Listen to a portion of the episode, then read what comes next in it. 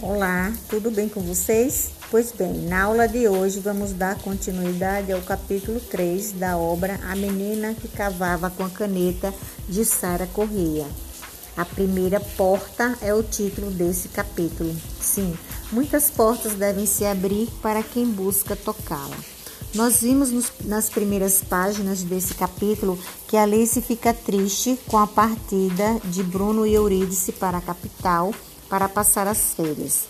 Outro episódio bastante sofrido é a partida da sua avó, Joanoca, ficando somente as lembranças e memórias. Mas acontece algo inesperado que a consola.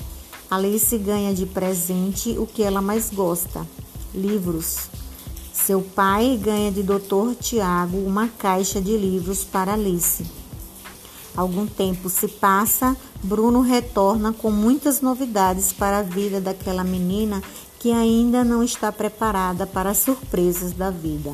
Continuaremos agora com, a, com, com o capítulo 3 do livro. Logo em seguida, retornaremos para socializar os acontecimentos dessa nova etapa da vida de Alice.